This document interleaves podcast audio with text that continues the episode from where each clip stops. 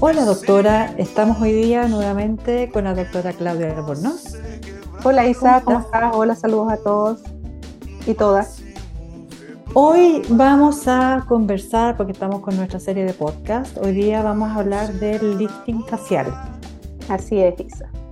Cuéntanos, Claudia, porque sabemos que hay un montón de cirugías, de procedimientos, eh, cosas para eh, rejuvenecer la cara. Pero ¿en qué consiste, eh, para, que, todos entendamos la diferencia, ¿en qué consiste el lifting facial?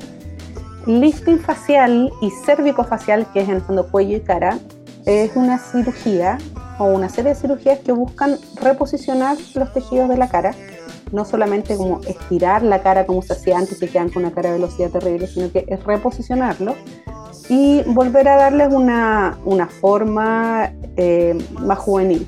Con el paso del tiempo, todos sabemos que uno bueno, va envejeciendo, ¿cierto? Y ese envejecimiento facial se produce por varias cosas. Una, por pérdida de tejido óseo. Nuestros huesos se van vamos perdiendo huesos. Se empiezan, por ejemplo, las órbitas, que es el, espacio en, el cráneo donde van los ojos, se empiezan a ensanchar, por ejemplo, por eso los viejitos siempre tienen como los ojitos hundidos. Eh, o empezamos a perder tejido en la zona que está debajo de la nariz, por eso la nariz también se empieza a caer, a veces cuando uno es más joven la nariz es como bien respingada y después la nariz como que se empieza a caer, es por eso. Se empieza a perder tejido de la mandíbula, entonces perdemos tejido de soporte, perdemos grasa y la grasa que queda se nos cae, por eso se forman estas líneas como de marioneta o, se va poniendo todo como más flácido. Y además tenemos el daño solar que va produciendo manchas y, como daño en la piel, en la superficie de la piel. Y también eh, la elasticidad de la piel se va perdiendo. Entonces, eh, el lifting lo que busca es como ir a tratar de corregir todos estos factores, aportando grasa, eh, corrigiendo en el fondo la laxitud de los tejidos, volviendo a reposicionarlo y también hacemos algunas cosas en la piel para lograr mejorar la textura y las manchas de la piel. Ahora esto es lifting porque en fondo se usa para rejuvenecer, pero no tiene nada que ver con las personas que no necesariamente le ha pasado tantos años por encima, pero igual se quieren hacer un arreglo en la cara, solamente por el paso del tiempo no, hay personas que tienen, por ejemplo, si tú tuviste una baja de peso importante, a veces se te cayeron todos los tejidos porque perdiste mucha grasa y la piel en el fondo como que no, no se retrajo bien. O hay personas como que genéticamente tienen, por ejemplo, hay familias que son así como de cuello grande, como de cuello caído. Entonces genéticamente son así, es como su conformación ósea y de los músculos que hacen que el cuello se les caiga más o la cara. Eh, no tiene que ver con la edad, tiene que ver con básicamente cómo está el estado de tu cara y obviamente hay diferentes cirugías que uno puede ir haciendo, el lifting es como la más grande, que si bien antes se dejaba para los casos así como más severos, eh, ahora se ha ido haciendo en pacientes cada vez más jóvenes porque en el fondo tú puedes ir logrando mejores resultados en pacientes más jóvenes. Ahora, cuando tú haces un lifting, ¿es porque estás tomando la cara completa, no solo una zona? Claro cuando tú haces un lifting, eh, lo que buscas es eh, mejorar la cara completa. Entonces, eh, puedes hacer, puedes partir desde arriba, en el fondo, haciendo un lifting de cejas, porque las cejas se van cayendo, lifting de los labios, porque los labios se van alargando. Si tú te fijas en las fotos tuyas cuando eras joven, tu labio superior era mucho más corto, mucho, claro, y ahora si te miras a lo mejor es más largo y haciendo un pequeño lifting de los labios puedes rejuvenecer un montón. Haces un lifting también de lo que se llama el tercio medio de la cara, que es la zona de las mejillas, lo típico que uno se hace cuando pone como, le pones tus manos delante de la oreja y levantas tu cara. Y ese es el efecto del lifting, en el como poner más tejido en la zona malar, que en la zona de las mejillas, y eliminar el tejido que está sobrando en exceso en la zona de la mandíbula, donde se empiezan a ver estos como, nosotros les decimos yaul, la gente los conoce también como mofletes o línea de marioneta. Claro, como al lado de la boca, así como al lado de la pera. Y el cuello también eh, se va cayendo, va acumulando grasa, eh, y eso también hay que, se puede corregir. Obviamente esto no es que uno no quiera envejecer, ya sabemos que todos vamos a envejecer, pero a veces uno siente que su cara no refleja como uno se siente interiormente. Viene cuando tú te sientes joven, pero te ves con una cara vieja. Entonces, a lo mejor dices, pucha, quiero verme más joven, más refrescada, como menos cansada. La gente me dice que estoy siempre con cara cansada o cara enojada. Eh, y esas cosas se pueden ir corrigiendo. Esto no es como te digo una obligación que haya que hacer y no es que no queramos envejecer, sino que solamente si algo que a ti te molesta, es algo que se puede corregir. Pero por ejemplo, una duda, hay un montón de cirugías, por ejemplo la blefaroplastia, que te arregla los párpados. Eh, esto no, necesario, no es que este lifting facial incluya la blefaroplastia o sí. Se puede, hacer al mismo, se puede hacer al mismo tiempo, pero no lo incluye. Ya. Es como una cosa más general, como que te reacomoda la cara en general. En la cara, no? En la cara, claro. Esto no es, o sea, los párpados se pueden hacer al mismo tiempo y muchas veces lo hacemos al mismo tiempo. Pero son cosas distintas. Pero son cosas distintas. Lo mismo que la cirugía de papada, ponte tú cuando tú hablas de la parte cervical, es porque estás estirando el cuello, pero no es que estés sacando la papada, o también... No, sí, en este caso sí. En este caso, si tú haces un lifting cérvico-facial, o sea, del cuello y de la cara, ahí, claro, tú eliminas la papada. Que en el fondo sería lo mismo que si una señora se quiere hacer solo papada. Es esa la misma cirugía. Lo que pasa es que en la papada eh, hay que ver qué es lo que está produciendo la papada. Puede ser que te falta mentón, y en el fondo eso hace que se te acumule como, se te vea como la piel del cuello como más laxa. Puede ser que tengas un exceso de grasa en la zona del cuello y que pueda ser solo grasa que está debajo de la piel. Y eso, claro, lo puedes eliminar con una lipoaspiración. Pero puede ser que ya tus músculos del cuello estén flácidos y que se te haya acumulado grasa debajo de los músculos del cuello. Entonces, para corregir eso, si tú le haces solo una lipo, claro, va a mejorar, pero no va a quedar un cuello así recto, digamos va a mejorar, pero no va a quedar perfecto. Nosotros tratamos de lograr los mejores resultados posibles y en ese caso a lo mejor va a necesitar un lifting de cuello, que tú lo que vas a hacer es ir a sacar la grasa que está debajo de la piel, pero también la grasa que está debajo de los músculos del cuello y además ir eh, retensando, lo mismo cuando hacemos una abdominoplastia y retensamos los músculos del abdomen, eso también se hace en el cuello. Perfecto. Hay varias, otra cosa importante, Isa, es que hay varias técnicas de lifting, ¿ya? Eh, yo hace poco estuve en Estados Unidos aprendiendo una técnica que se llama Deep Plane, que es una técnica que va como debajo de los músculos de la cara para reposicionarlos. Y esa técnica logra resultados que son eh, mucho más naturales porque en el fondo la tensión de la cara no depende de la piel, sino que depende de este reposicionamiento que tú hiciste de los músculos. Y lo otro que uno agrega generalmente es grasa, una lipoinyección facial porque como dije antes, uno va perdiendo tejido y quiere ir poniendo, eh, agregando tejido, que eso no lo va a agregar cuando tú haces solamente el estiramiento de los músculos, necesitas poner tejido y eso es la grasa. Al agregar grasa, se ha visto que uno está agregando unas moléculas que se llaman exosomas. ¿ya? Los exosomas son, es lo que es antes se sabía que tú ponías grasa y, mejoraba. Ahora se sabe qué es lo que causa esa mejoría, que son estos exosomas, que es un tipo de partícula que son RNA mensajero, en el fondo es como de tu mismo material genético, que se mete en tus células y ayuda a tus células a repararse a ellas mismas. Entonces, además de, de darte volumen, del volumen que tú pusiste por la grasa, te da, en el fondo, es un, una ayuda para detener un poco el paso del tiempo es como detener un poco el reloj biológico, porque tus células se van a autorreparar.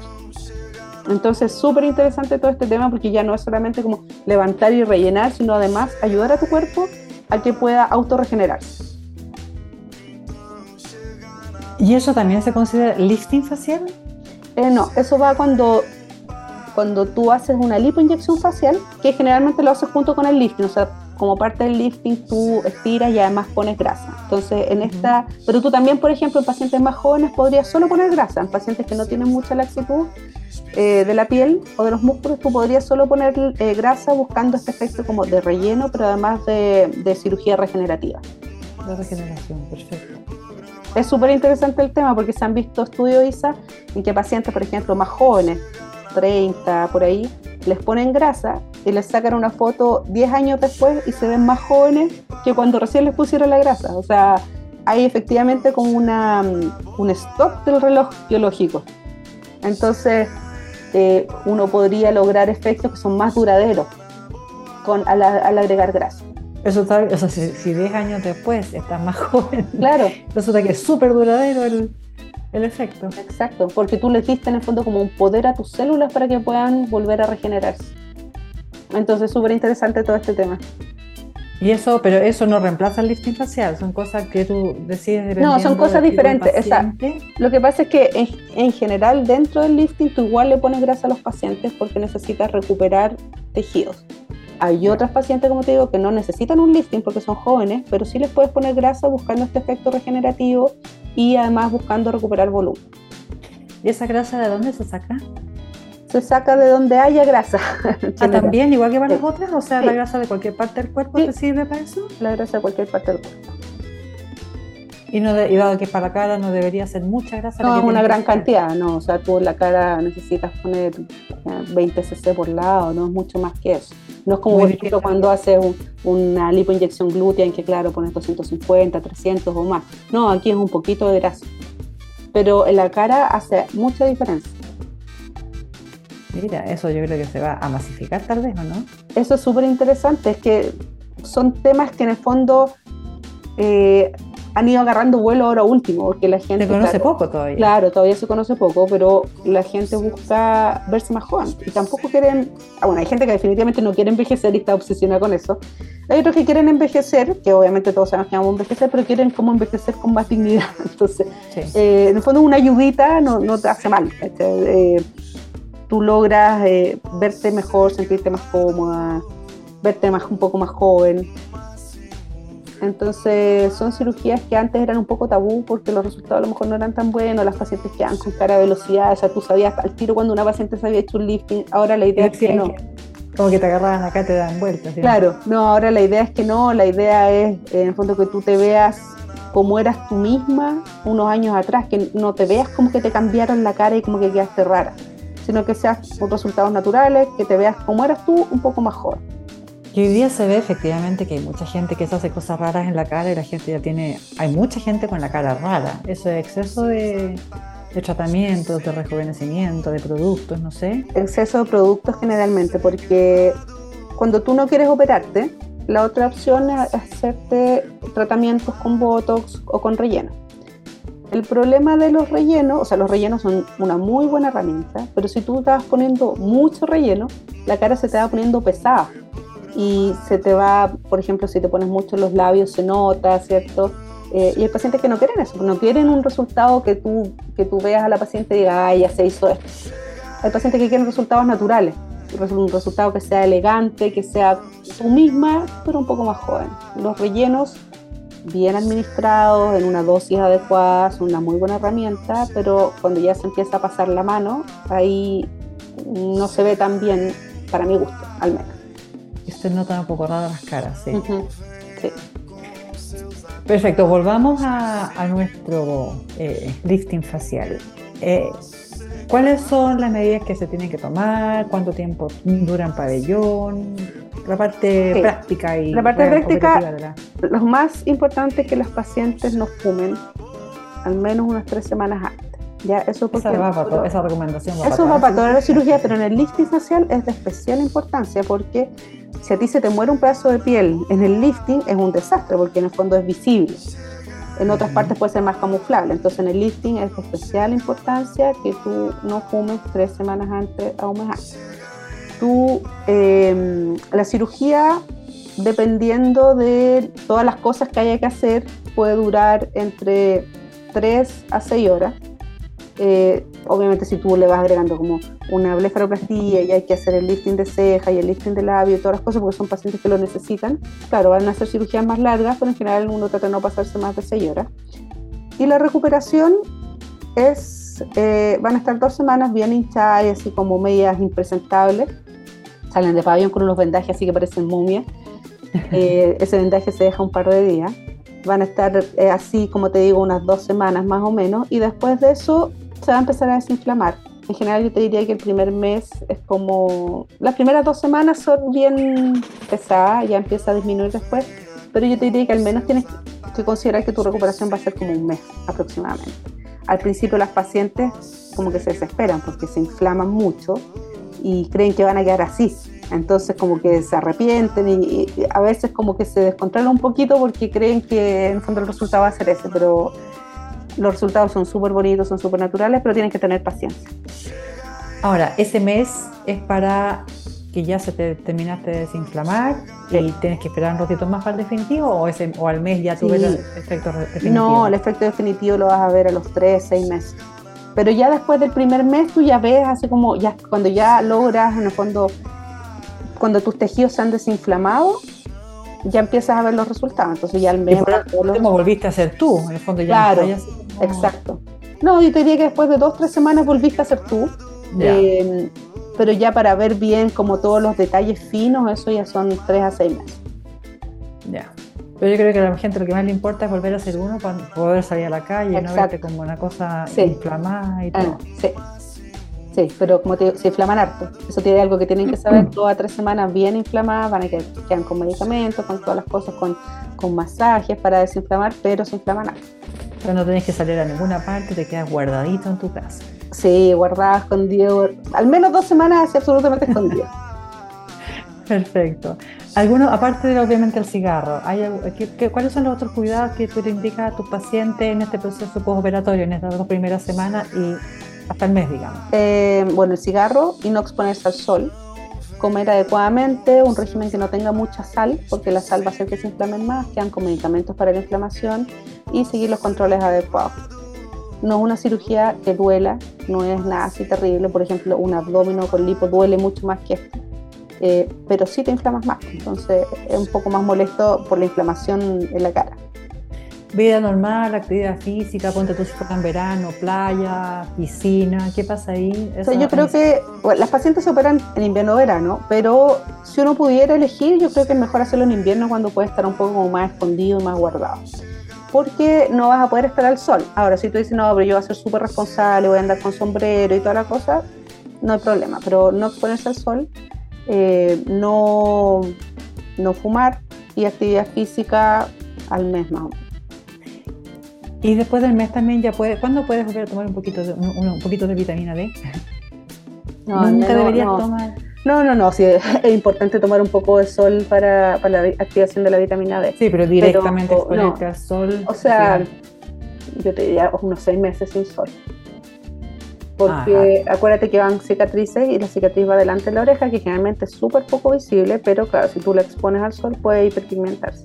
Y lo otro es que también hacemos cosas en la cara, eh, hacemos microdermabrasión en la piel, en el fondo, y esa microdermabrasión, que son como muchos pinchacitos mini, en el fondo, y que lo hacemos con nanofat, con la misma grasa de la paciente, pero con como muy, no es diluida, es muy como licuada, eso también para ponerlo debajo de la piel y que tenga un efecto más regenerativo y mejore aún más la piel. Entonces, para eso necesitas también estar, cubierta del sol porque si en esas mini, mini, mini cicatrices te llega sol, se pueden hiperpigmentar. O sea, el sol es un tema para, la recuperación de, sí, Al menos unos tres meses sin sol. Perfecto. ¿Algo para, para cerrar? Yo creo que está claro.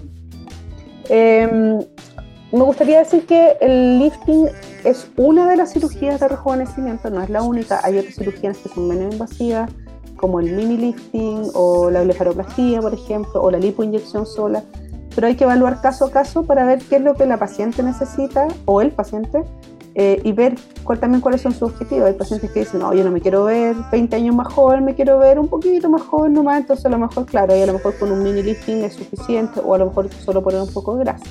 Ahora, los resultados, como te digo, son espectaculares con los liftings, entonces eh, hay que ir viéndolo caso a caso. Muchas gracias, Clau. Nos veremos en el próximo. Muchas gracias a todos los que nos escuchan y nos veremos en un próximo. Nos escucharemos en un próximo podcast. Gracias, Isa. Y los invito a todos a seguirnos en eh, nuestras redes sociales, doctora Claudia Albornoz, Instagram y Facebook, y nuestra página web www.doctoraclaudialbornoz.cl. Muchas gracias, Isa. Nos vemos. nos vemos. Chao.